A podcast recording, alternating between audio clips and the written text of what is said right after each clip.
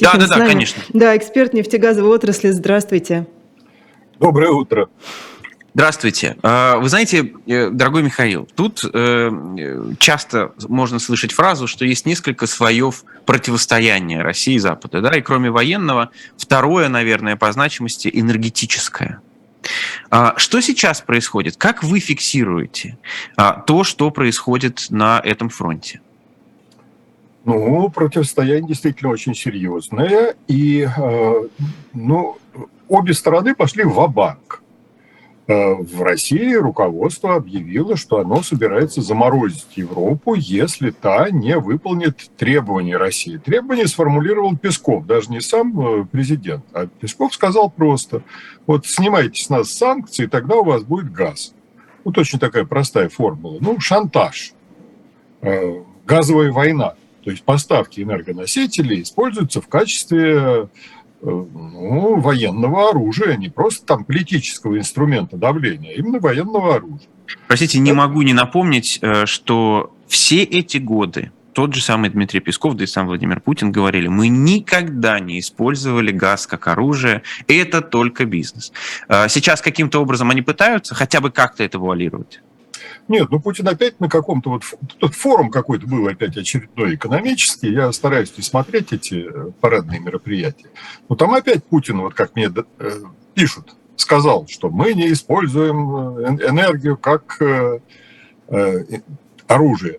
А, ну, это вранье. Потому что он же буквально в том же выступлении сказал, мы ни на кого не нападали, это раз. И потом мы не нарушали никаких э, обязательств международных, международного права вообще. И то, и другое, и третье – это было вранье, всегда было враньем. И в Европе очень долго запрягали, прям как вот в нашей российской пословице. Но, наконец, поехали. Потому что и поехали очень быстро.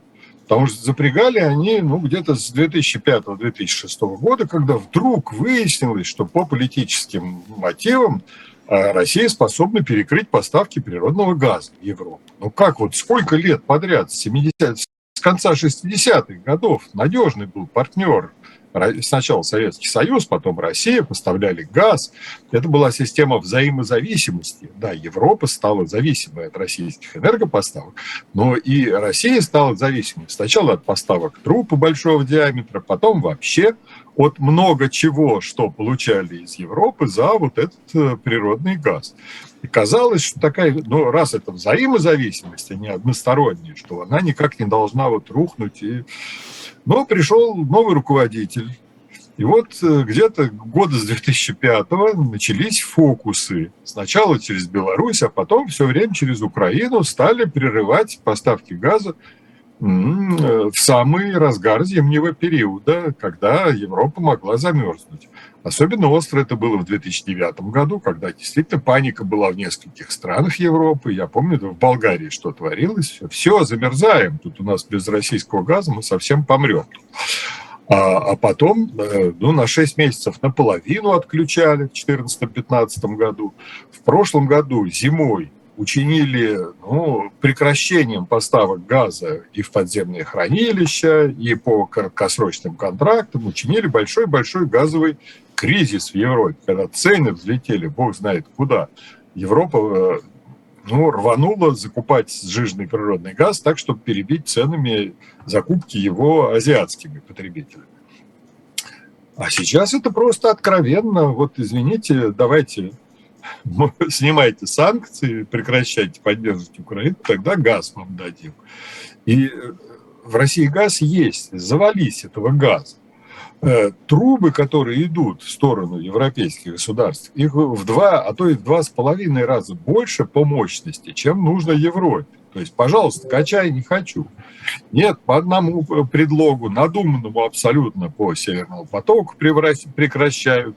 Через Украину вообще без всяких предлогов взяли до четверти объема газа сократили против того, что «Газпром» по, по транзитному соглашению должен прокачивать через Украину, иначе он будет штрафы платить. Нет, вот четверть от того объема только качают. Ну, закрыли маршрут, мощный маршрут, хороший маршрут через Россию, через Беларусь, Польшу, Германию, Ямал, Европа. потому что объявили вдруг э, контрсанкции против оператора польского участка. Но все это могло быть смехотворным, но в Европе на самом деле спохватились и говорят, ну все, карта на столе, значит, мы должны тоже что-то делать. Все, говорят, замерзнем, но не уступим.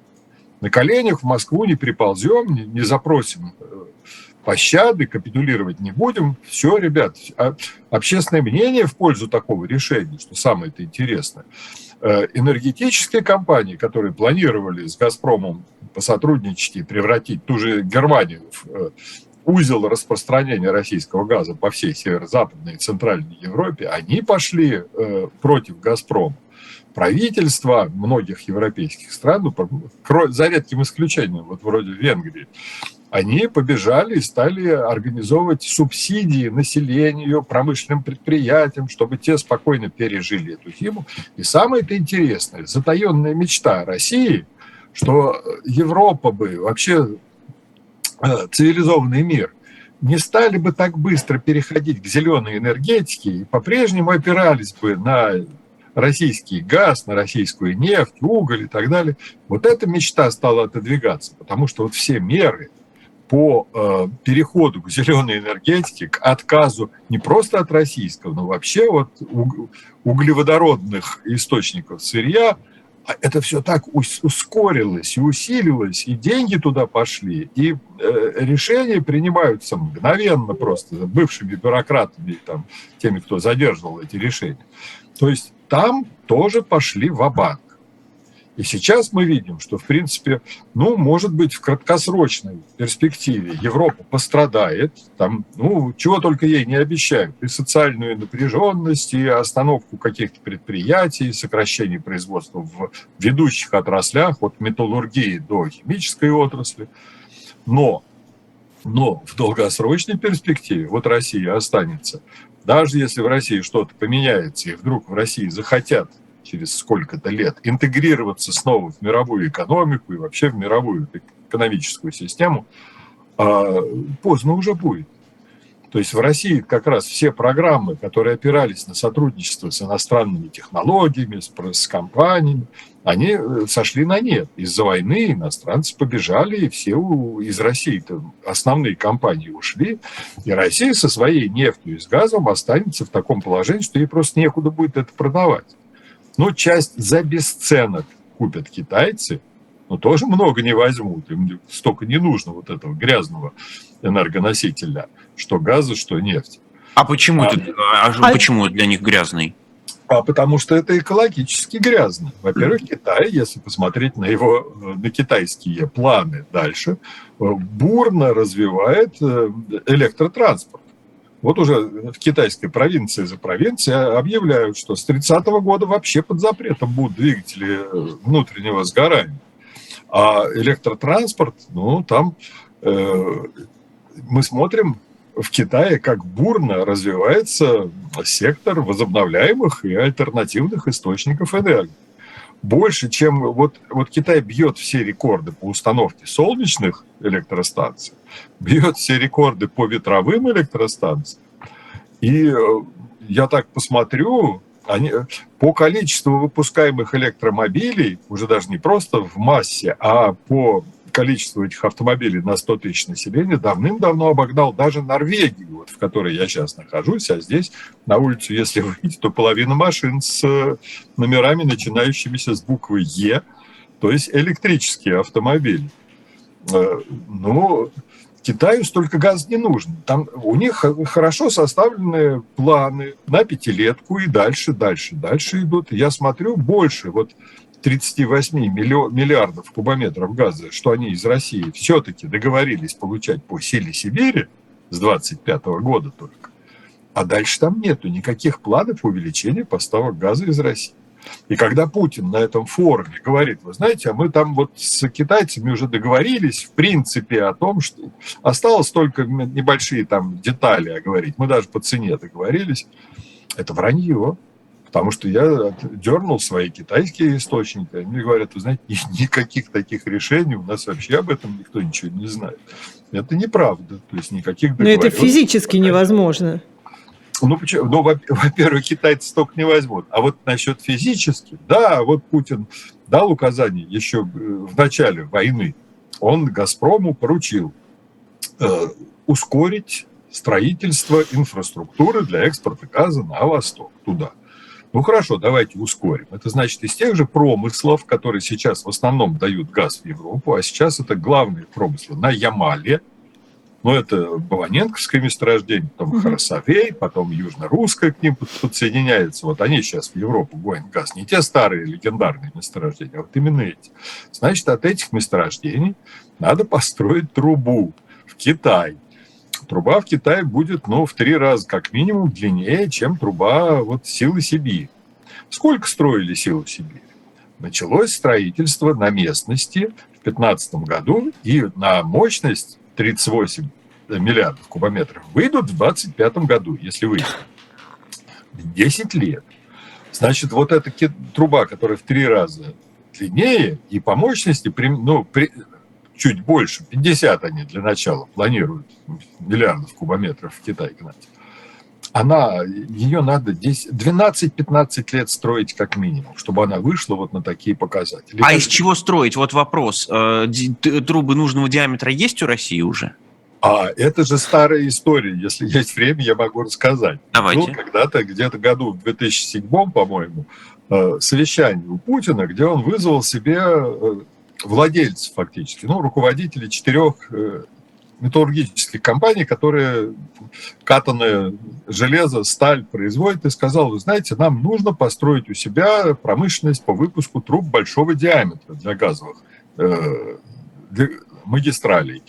А пока мы вынуждены покупать такие трубы у Германии, у Японии и, страшно сказать, у Украины.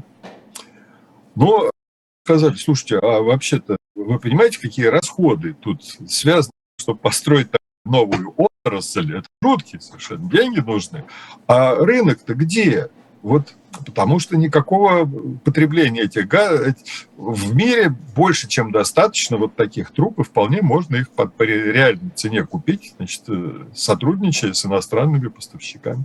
На что было сказано? Вы давайте, э, вкладывайте деньги, начинайте выпускать, а рынок мы вам обеспечим. И пошла целая... Да, действительно, сейчас уже шесть предприятий в России выпускают трубы большого mm-hmm. диаметра, а чтобы вот их куда-то хотя бы деть, в землю закопать, пошли проекты. Во-первых, э, сил, э, во-первых, ну, Сахалин, Хабаровск, Владивосток. С одного конца нет газа, с другого конца нет рынка. Э, Северный поток-1, Северный поток-2, Южный превратился в турецкий поток. Наш есть хотя бы указание, сколько это стоит. Это огромный газотранспортный коридор с Ямала.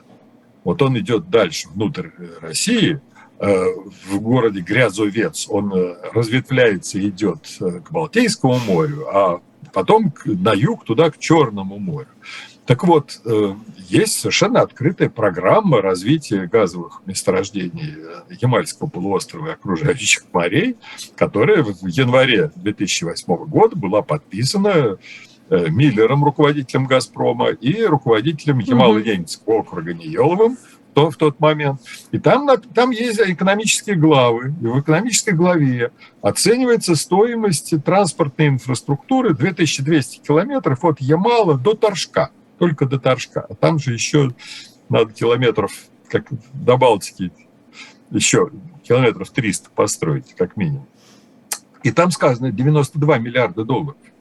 Там прям в долларах все засчитано. Ничего себе. Те, те времена... Сколько это окупать, простите? А это уже построено. Там много ниток, много веток. Вот э, по проекту с Ямала через Байдарадскую губу на, на материк идет 8 ниток вот этого самого газотранспортного коридора. А теперь его построили, а куда его девать, неизвестно. Во-первых, вместо Южного потока на 64 миллиарда кубометров в год построили турецкий поток в два раза меньше. 31 там с небольшим угу. миллиард кубометров. И то пол, он не заполнен еще весь. А вместо Северного потока 2 ноль, потому что его решили дальше не эксплуатировать. Европейцы решили вместе с американцами. Это значит, вот этот коридор, куда он идет? Ну вот и появляются у нас, во-первых, э, факелы на берегу Каспийского, на берегу Балтийского моря, где сжигается часть газа. А во-вторых, было объявлено, что вот вы знаете, мы тут хотели еще завод э, газохимии построить в Усть-Луге. И плюс к этому хотели завод по производству сжиженного газа на 13 миллионов тонн в год построить там же, в Усть-Луге. Ну, проект вообще был бредовый абсолютно. Но, тем не менее, вот хотели. А сейчас выясняется, что технологии нет – что из-за санкций никто не придет и не начнет там помогать «Газпрому» что-то сжижать газ и делать какую-то газохимию. А куда девать вот этот газ, который 3000 километров с Ямала идет э, под напряжением э, делать газификацию Ленинградской, Псковской, Новгородской областей, вот те, да, объявили мы там газификацию. А там, вы посмотрите на ситуацию в тех областях. Там деревни, по три старушки в каждой деревне, да еще между ними расстояние совершенно безумное. Нету ничего, ни развития промышленности, ни развития экономики. Там даже телефонной связи нет на железной дороге, которая проходит через эти вы не можете из вагона ни, ни с кем связаться просто по телефону, не то что там по интернету. И туда тянуть газовые трубы, никто, конечно, не будет это все делать. Это пустая болтовня. Ну вот про Китай Ира спросила, да, э, это один из потенциальных покупателей, но мы слышим заявление Турции, она готова покупать больше, с большими скидками, но готова покупать больше. Да, да, Турция, ну, не, не очень больше, но готова покупать. А она имеет возможности торговаться. Во-первых, в Турцию идут два газопровода. Первый газопровод – это тот, который, э, вот турецкий газопровод, две линии, а по одной 16 э, миллиардов в год. Это турецкие потребители должны получать, по другой через Болгарию, там Греция, Сербия, Хорватия и Венгрия даже получают газ. Не, не очень много, но все-таки получают. А еще у Турции есть голубой поток, тоже на 16 миллиардов кубометров в год, который тоже идет через, давно построен еще в 2004 году, давно построен через Черное море. И еще у Турции есть, во-первых, э, Азербайджан, который через Грузию годит угу. газ, да еще и часть этого газа передается дальше в Европу через Грецию, Албанию и Южную Италию. Плюс к этому есть газопровод из э, Ирана, на 12 миллиардов кубометров в год. Ну, там столько не прокачивают, но тем не менее он есть. Затем у Турции они вот сейчас очень быстро расширяют мощности и строят новые терминалы по приему сжиженного природного газа, очень активно их используют. У Турции нет проблем с газом даже без российского. И поэтому российский газ, они если и возьмут, то с таким э, дисконтом, с такой скидкой, что ой-ой-ой, то есть выкручивают руки России. Как это уже было в случае с голубым потоком. Построили, а потом выяснилось, что мы возьмем только если цена будет совсем-совсем смешная. Также и китайцы. Вот когда китайская таможня, она все время публикует данные о том, почем покупала российский газ по силе Сибири. Ну, в прошлом году туда 10 миллиардов отправили, потому что расширяется мощность, надо, до проекта надо еще выходить этой трубы. В позапрошлом году 4 миллиарда кубометров. И начинаем сравнивать. А, в, в, зимой в Европе были цены на газ, по которым Газпром поставлял туда газ вот по этим ценам. И сравниваем цены в Китай в 10 раз. То есть э, в, вот в тот момент... Ниже? В 10 раз ниже. То есть если в Китае цена газа опускалась ниже 140, 140 долларов за тысячу э, кубометров, и, э, помню, пару, пару дней было, взлетело до 200 долларов за тысячу кубометров, то в Европе было 2000.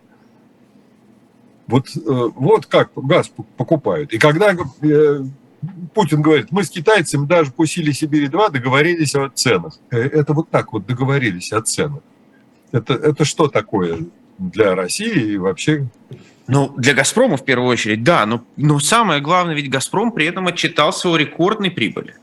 Да, потому что цены-то были чудовищные совершенно.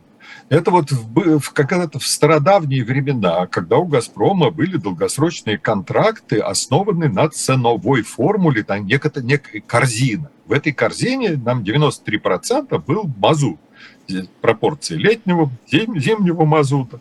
А потом постепенно в эту формулу по требованию потребителей европейских стали включать привязку к цене газа на хабах на платформах, где он вот э, торгуется и распространяется в разных точках Европы. И основной из них, вот сам, самый большой хаб, это ТТФ в Нидерландах. Ну, второй по значению это NBP в Великобритании. Ну, в общем, на таких хабах. И вдруг выяснилось, да, вот тогда цена газа была не очень высокая, а потом цену газа на этих хабах стал определять сжиженный природный газ. И как и плюс к этому еще и спекуляции на, на финансовых рынках, когда стали торговаться вот на этих же хабах, как на площадках биржевых, стали торговать фьючерсами различными, опционами на поставку газа. А там спекулянтам э, раздолье. И вот они стали еще на этом играть. И когда «Газпром» вдруг увидел, ну, смотрите, как у нас цена газа повысилась чудовищно совершенно, то есть, а спекулянты, как они раздувают э, цену газа? Давайте маленький такой пример. Вот август прошлого года, вот этого года, август этого года. За август средняя цена газа в Соединенных Штатах была 6 долларов 60, это много для Соединенных Штатов, 6 долларов 60 центов за миллион британских тепловых единиц. Вот к этой э, размерности перейдем. А в Европе, вот на хабе ТТФ, на, на, этом, на, на платформе, 68. То есть, когда в Америке 6,60, а в Европе 68, в Азии, кстати, 32 было в августе, угу. то это не, не, не для того, чтобы перебить цену э, у японцев и китайцев, чтобы сюда шло. А это вот накрутка этих финансовых спекулянтов, потому что цена, которую вот цитирует, она цена бумажного вот этого фьючерса на следующий месяц. Uh-huh. И, конечно, при таких ценах, безумных и абсолютно нелогичных, ну, Европа страдает от этих спекуляций, э, «Газпром» сделал очень неплохие деньги даже при сокращении объемов поставок. Какой тогда смысл сейчас останавливать эти поставки, когда цена на пике и можно заработать в какую-то подушку? Так э, тут не только заработать. Если меньше газа поставляется европейским потребителям, то они, вот как недавно итальянская компания Эйни сказала, ребят, мы не получаем столько, сколько по контракту нам положено газа из России. Это значит, что мы пойдем в арбитраж, а за арбитражем, значит, будет наказание. А наказание будет за неполученный газ, по контракту недополученный газ. Там будут миллиарды евро штрафа. Вот еще что, не то, что неполученная прибыль, а там еще и наказание вот за такие нарушения. А наказания будут очень большими, и, э, судя по всему, российское руководство, вот я сказал, идти в банк то есть взять, убить «Газпром» как экспортер газа в Европу, просто убить эту компанию, национальное достояние, в Китае он тоже не заместит вот этими объемами никак, никоим образом. Это значит что? Значит, надо закрывать какие-то промыслы, закрывать э, нерентабельные в, в этих условиях нерентабельные месторождения, то есть где слабо качается газ, так называемый низконапорный газ. Вот сейчас когда-то прославились Уритгой, э, Медвежье, Заполярное, фестивальная, там много было таких, не, не, не заполярных, фестивальная, э, в Надым-Пуртазовском районе. А там на 70% уже иссякли запасы в большинстве месторождений. И оттуда идет низконапорный газ, его добывать, во-первых, сложнее да, там тех, технически, а во-вторых, его надо поджимать компрессорами, чтобы он все-таки пошел в э, трубопроводы. А, значит, что будут? Вот эти закрывать промыслы, раз они не рентабельны, а, а что это такое? Это умрет город Новый Уренгой? Или еще что-то вот такое? А что произойдет-то? Вот то, э, что делает российское руководство с газом, с экспортом газа сейчас и с былым сотрудничеством с Европой, это преступление против э, не только «Газпрома», это вообще преступление против российской экономики. Не нужно говорить, что вот там, э, ну, на газе мы меньше зарабатываем, самое главное это у нас нефть все-таки. Ребят, вы на газе очень много зарабатываете. В «Газпроме» у нас работает почти полмиллиона человек числится, а компании, которые обслуживают «Газпром», Это и транспортные, и энергетические компании, строительные компании, вот, э, подрядчики различные, буровые, например, и так далее. А там-то люди тоже работают. Они останутся без работы. И российский бюджет останется без прибыли от этих компаний, без перечисления всяких и налогов, и дивидендов, и бог знает чего. То есть вот то, что делается с российским нефтегазом, вот это вот вабанк, туда и вабанк, обратно, это, э, это, это чудовищно просто. Михаил, вы говорите ва-банк, но мы привыкли, что обычно в, в рукаве какая-то карта всегда спрятана. То турбина какая-то, то или еще что-нибудь. Какие но не может же не быть плана у них запасного. Нет, это «Газпром» сейчас вот как уж на сковородке выкручивается, чтобы не платить вот эту будущую неустойку за недопоставку. Но по «Северному потоку» они объявили, что там, извините, с турбинами не лады, и что мы не можем качать.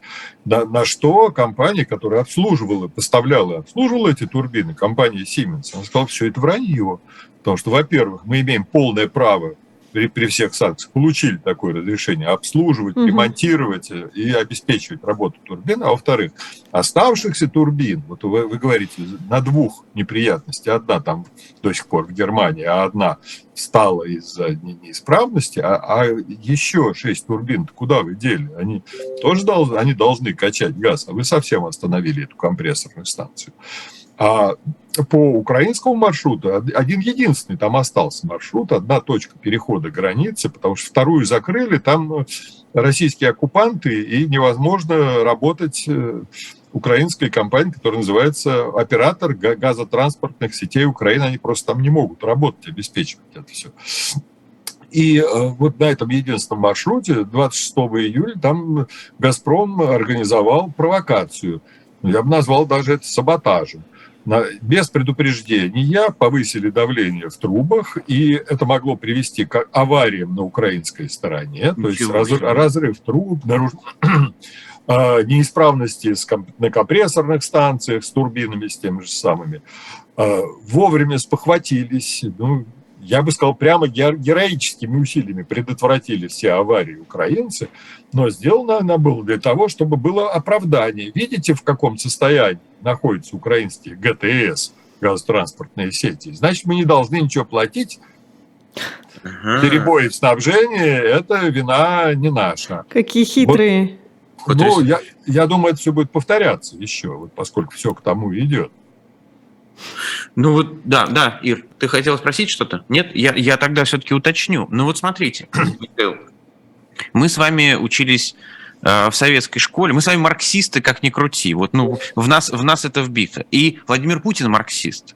И он твердо знает, что э, капитал за 300% прибыли сделать все, что хочешь. Его расчет, что да, мы сейчас поругались, но пройдет какое-то время, все немножко остынут, и бизнес все равно пойдет брать свое.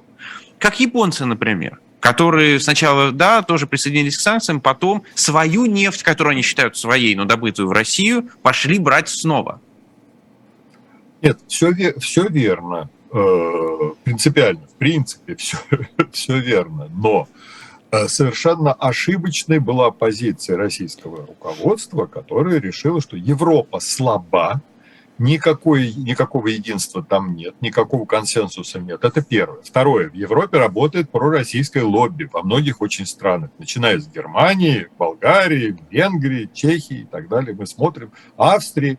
Там очень мощное российское лобби, и оно не позволит идти против России, нарушать вот те договоренности, которые есть, там то ли коррупция, то ли идеологические соображения даже, то ли принципиально очень сильно напуганы перспективой того, что замерзнут без российского газа, то есть э, искренне боятся этого.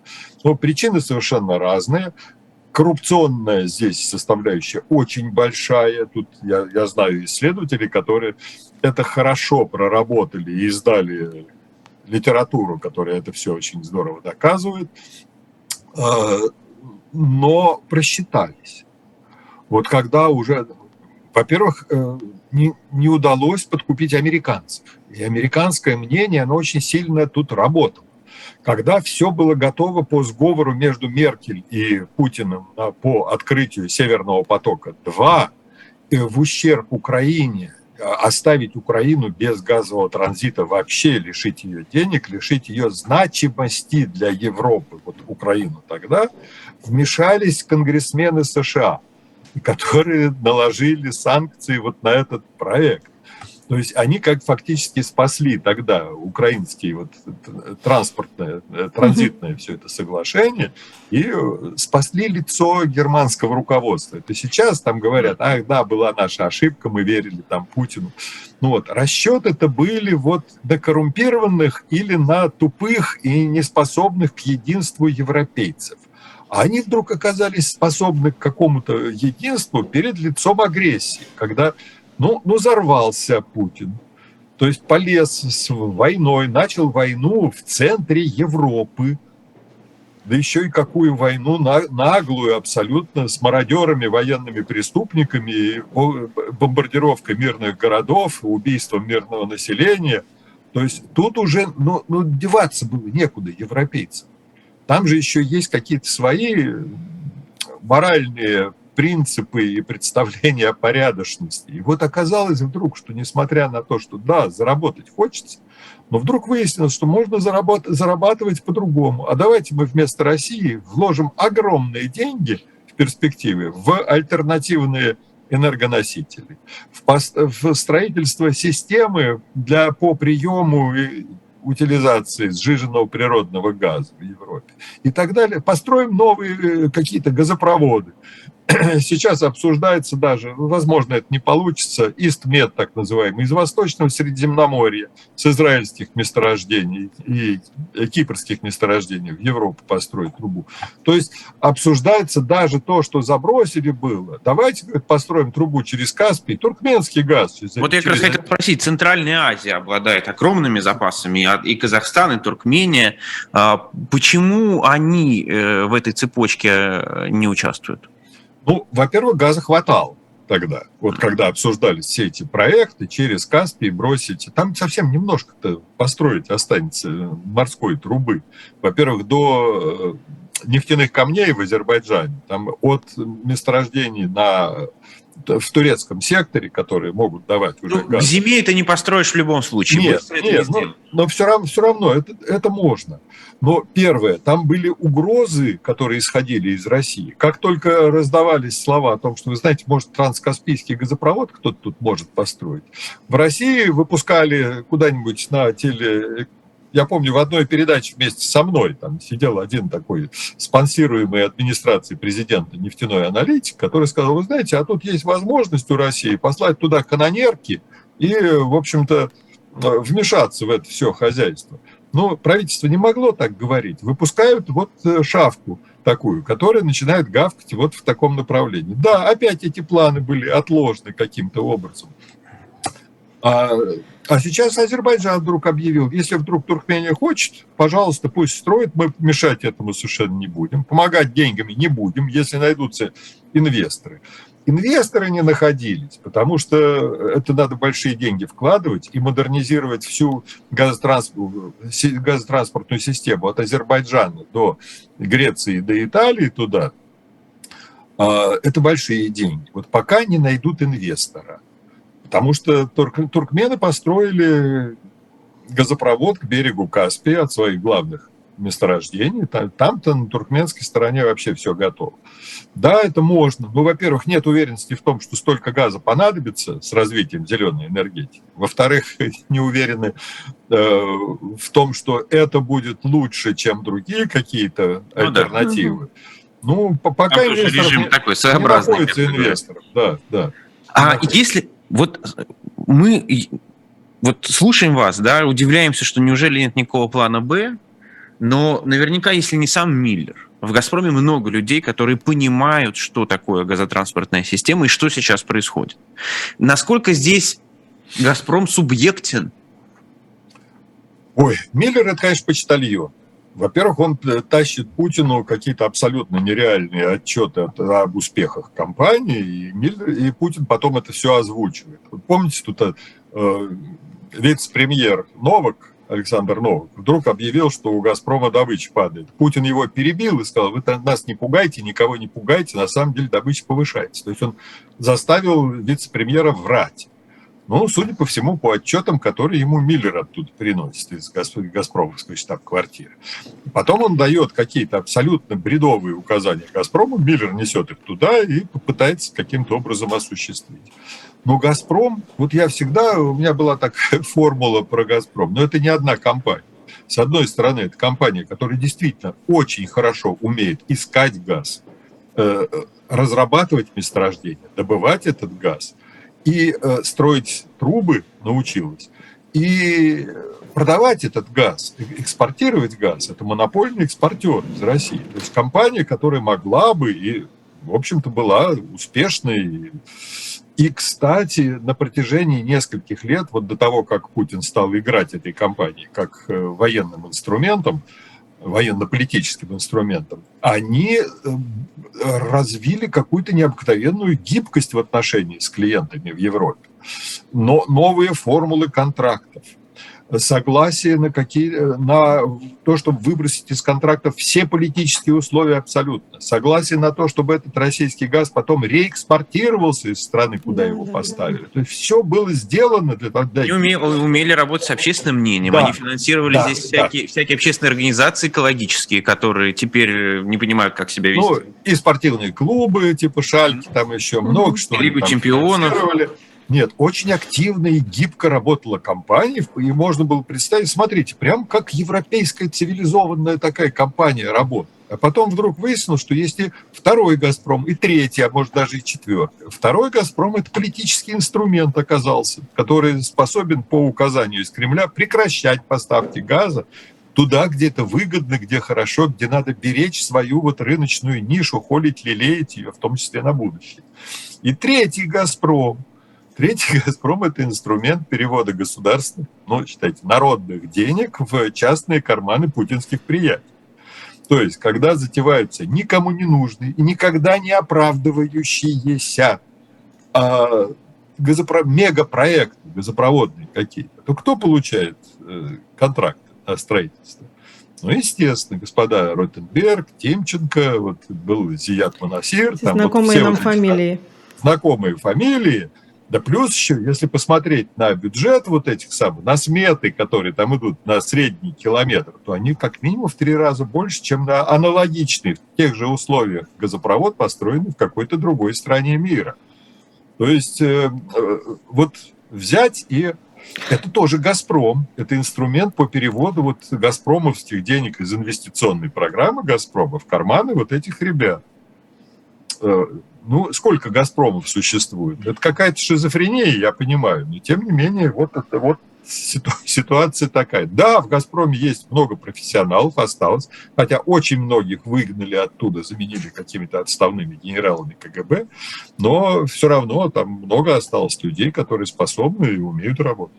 Огромная отрасль, огромное количество людей э, зависит от этой отрасли, но, как вы сказали, э, там, наши с вами ваши критики, да, скажут, да что нам газ, у нас есть нефть, а нефть мы отправим по другим, по другим каналам. Вот что mm-hmm. сейчас происходит с этим? Получилось ли действительно российским компаниям перенаправить потоки продажи нефти? Вот пока не вступила в силу э, эмбарго в Европе, а эмбарго наступает в декабре. Э, объявили, что больше не, не будут закупать российскую нефть европейцы, за исключением, ну там несколько исключений сделали, но там объемы совсем небольшие. Это вот та самая Венгрия, Чехия, Словакия, это Хорватия, Болгария. Вот, вот этот список стран, куда российскую нефть еще разрешено на время закупать, вот, поставлять из э, силами российских компаний. Но если посмотреть, э, пока еще не началось. И поэтому российскую нефть закупают вот сейчас очень-очень активно. Чуточку э, добыча нефти просела за один месяц всего на 2%. То есть нефть пока добывается. Были надежды на две страны крупные, Китай и Индию. Но в Китай больше нефти, чем вот э, отправлено было в прошлом году позапрошлом году, по-моему, там было 83 миллиона тонн вот угу. отправили нефти, нефти в Китай. Это по всем, всем маршрутам, какие только возможны. Это главное, это нефтепровод Восточной Сибирь, Тихий океан. Второе, там всего на 10 миллионов тонн в год, это через Казахстан по трубе из Ом, Омск, Павлодар и дальше граница э, китайская. Э, и плюс к этому э, немножко по железной дороге, потому что железная дорога очень перегружена. У нас только БАМ и Транссиб туда, в ту сторону идут, а там и другие грузы. Там и уголь надо отправлять, там много что надо отправлять. Порты, ну, дальневосточные порты, кроме Сахалина, в основном работают вот на этой трубе, ВСТО, Восточный Сибирь, Тихий океан. Немножко с Сахалина нефти тоже закупает Китай. А остальное это с Балтики с Черного моря. Как вот возить оттуда, это совершенно неэффективно в Китай возить. И когда вот мы просчитывали, специально у нас был такой цель такая была, просчитать, сколько Китай может взять российской нефти. Вот по этим возможностям транспортным больше вот ну, 80 ну, 83, там, не знаю. А им больше крутили. нужно?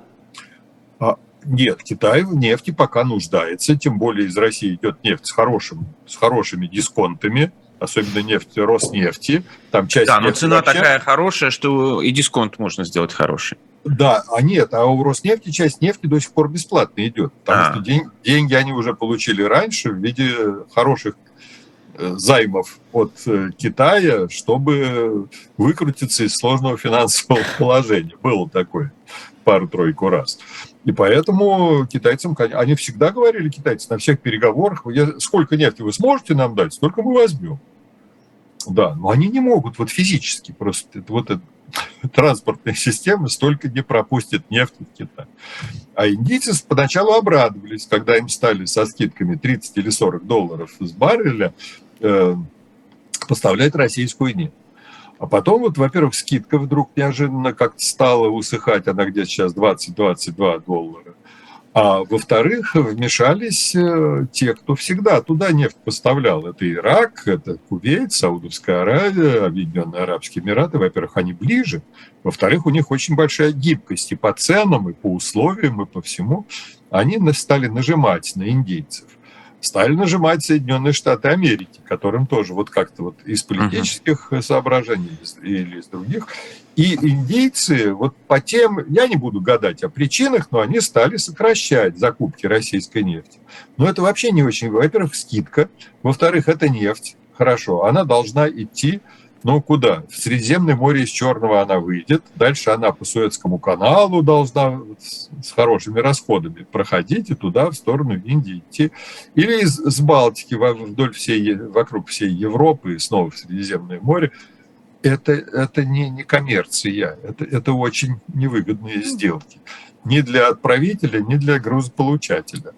Да еще и тут грозят э, э, санкциями против нефтеналивных судов с российской нефтью и нефтепродуктами.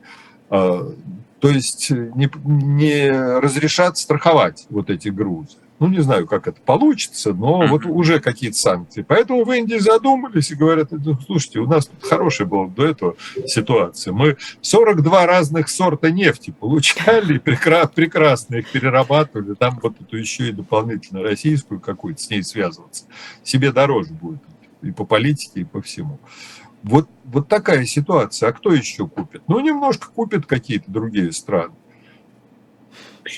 Спасибо большое. Спасибо. Михаил Крутихин был с нами на связи, дал обзор э, по ситуации с газом в первую очередь, потому что о нем говорили больше всего, ну и по нефти тоже. Последний вопрос только задам. Да? Вот когда европейские страны, наверное, в первую очередь Германия, как самая зависимая от России страна, говорят о том, что они заполнили свои хранилища. Насколько они здесь блефуют, да?